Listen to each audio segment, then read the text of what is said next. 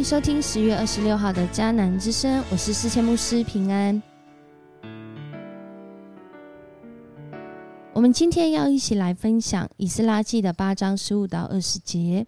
我在这里，我爱你。此时此刻，此地的你正在一个什么样的地方呢？今天的经文讲到以斯拉，他用一生来回应爱爱主、爱上帝的生命。而今天也在提醒，也在鼓励基督徒们：如果我是基督徒，在我的生命中，那最优先的顺序是什么？那最优先需要做的是什么？所罗巴伯在他的生命中领受那爱上帝的表达，是从听，然后从做，兴起。以色列人带领他们回到耶路撒冷，重建圣殿。接续他的以斯拉也领受，也听上帝在那个时代邀请他，呼召他兴起以色列人回到耶路撒冷，重建圣洁的敬拜。而今天在世界各地的你和我。基督徒们，上主的话，上帝的话，告诉我们，让我们听到了什么，是我们要去行出来，那最优先需要做的。在新约的时代，当耶稣在服侍的过程中，当时好像最懂上帝律法的。法利赛人就问过他，在这么多我们要实行的上帝的心意跟命令中，那个什么是最重要的啊？今天 RPG 的经文祷告就在讲耶稣的回答。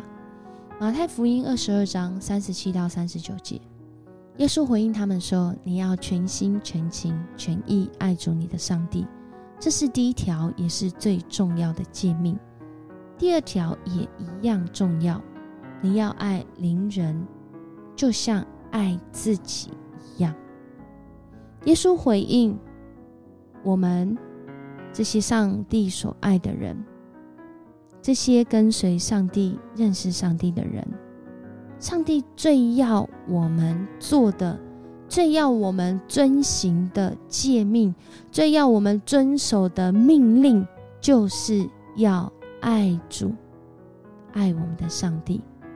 而这样的爱，在希腊的原文讲的是阿嘎培的爱，就是我们在暑假期间、平常的时候也会看到，在迦南教会，许多人会穿那个 T 恤，上面写阿嘎培。阿嘎培的爱。是毫无保留的爱，毫无条件的爱，而我们的上帝是以这样的爱来爱我们，爱我们爱到一个程度，愿意让今天 RPG 祷告讲话的这位耶稣基督为我们上十字架，为我们死，甚至为我们复活，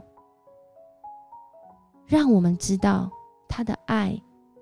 他对我们那毫无保留、毫无条件的爱，是没有任何事物生生跟死都没有办法隔绝。上帝就是这么爱你，上帝就是要我们也这么爱他，用我们全部的心思、全部的生命、全部的聪明来爱他。而我们可以思考，如果上帝是用这阿嘎培的爱来爱我们，并且要教导我们用这样的爱来回应，我们可以想象，那我们会是一个会爱自己的人吗？耶稣随即就说啦：“我们如何接地气的活出那个爱神的生命，就是要像爱自己一样来爱身边的人。”但我们其实也知道，我们生活在这世界上，许多的人来自破碎的家庭，就好像牧师正在讲的时候，牧师也是在一个不完全的原生家庭当中。可是完全的上帝却将我们一个一个一个，在我们原生家庭有这些缺乏、软弱的里面，透过我们信仰上帝，我们回应上帝的爱。我们领受上帝的爱，我们被上帝的爱来医治，我们被上帝的爱来激励，我们被上帝的爱来兴起。我们学习像爱自己一样来爱身边的人。今天的以斯拉就在这样的一个心意里面来行。第七章说到，以斯拉是一个一生遵行。研究上主律法的人，并且他不只是研究、遵行自己而已哦，他还要教导身边的人，一起来活出那个爱主、爱上帝的生命，爱主、爱上帝的生活。就在今天的经文中，当遇见一个环境。真的是缺乏软弱，有需要回到上帝面前的时候，以斯拉可谓说，在这里就是一个非常尽心尽力尽意、全心全情全意，要呼召人啊！我们要一起。回应，我们要回应上帝，我们要回到上帝的圣殿当中，我们要重建上帝的礼仪、上帝的敬拜。可是这些过去曾经在信仰中失落，甚至他们离开了信仰的立位人在哪里呢？以斯拉没有气馁，因为他知道上帝的心意若是要成就，那我们就是参与在其中。一起来同工，一起来同行。于是今天的经文真的是让我们看见，以斯拉在那里召集以色列人，发现民众中有祭司，但还缺乏立位人。他想尽办法，全全部的聪明，全部的心思。要找到这些立位人，愿意回去，愿意一起来重建圣洁的敬拜、圣殿的敬拜的这群立位人。他在这里说：“由于上帝仁慈的帮助，他们给我们派来了一个很能干的人士利比，他是属抹利宗族的立位人，也就是他是立位人的后代。”他的儿子和兄弟共十八个人跟他一道来，在这个回应的过程中，他没有说就是我，我很厉害，我找到了这些人。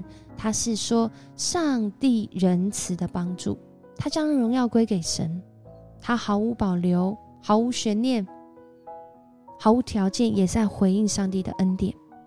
我们都知道人仍然有缺乏。当我们这样讲的时候，不是说我们完全都可以做得很好，不是说我们都不会遇到困难，也不是说在这些当中我们没有自己的缺乏跟啊这些啊性格上叫特质上的缺乏。然而，以斯拉就是定义要呼召这一群当时在巴比伦可能已经转业做其他工作，因为在那里没有这个圣殿的敬拜。那这些利未人要吃什么？要喝什么？当然很有可能就是转做别的工作。然而如今机会到了，能够一起来同工的机会到了，能够做回你主业的机会到了。我们的主业，基督徒的主业是什么？就是耶稣说的话：全心全情全意爱主你的上帝，就是要爱人如己。这是主业，却也是我们一生最大的挑战。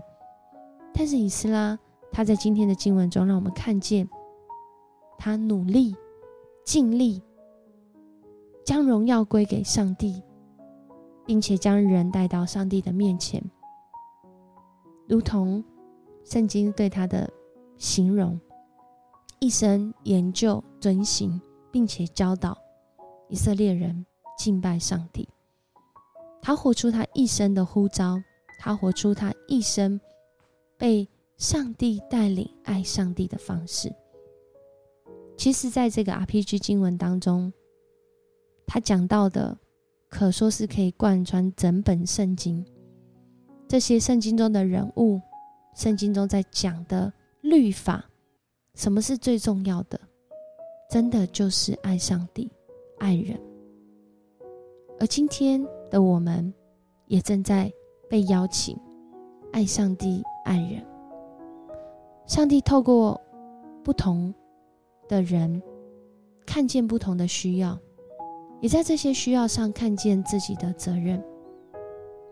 面对到此时此刻此地，就在台湾，就在桃园，就在迦南教会，他也在呼召邀请你来爱他，来回应他，来跟随他。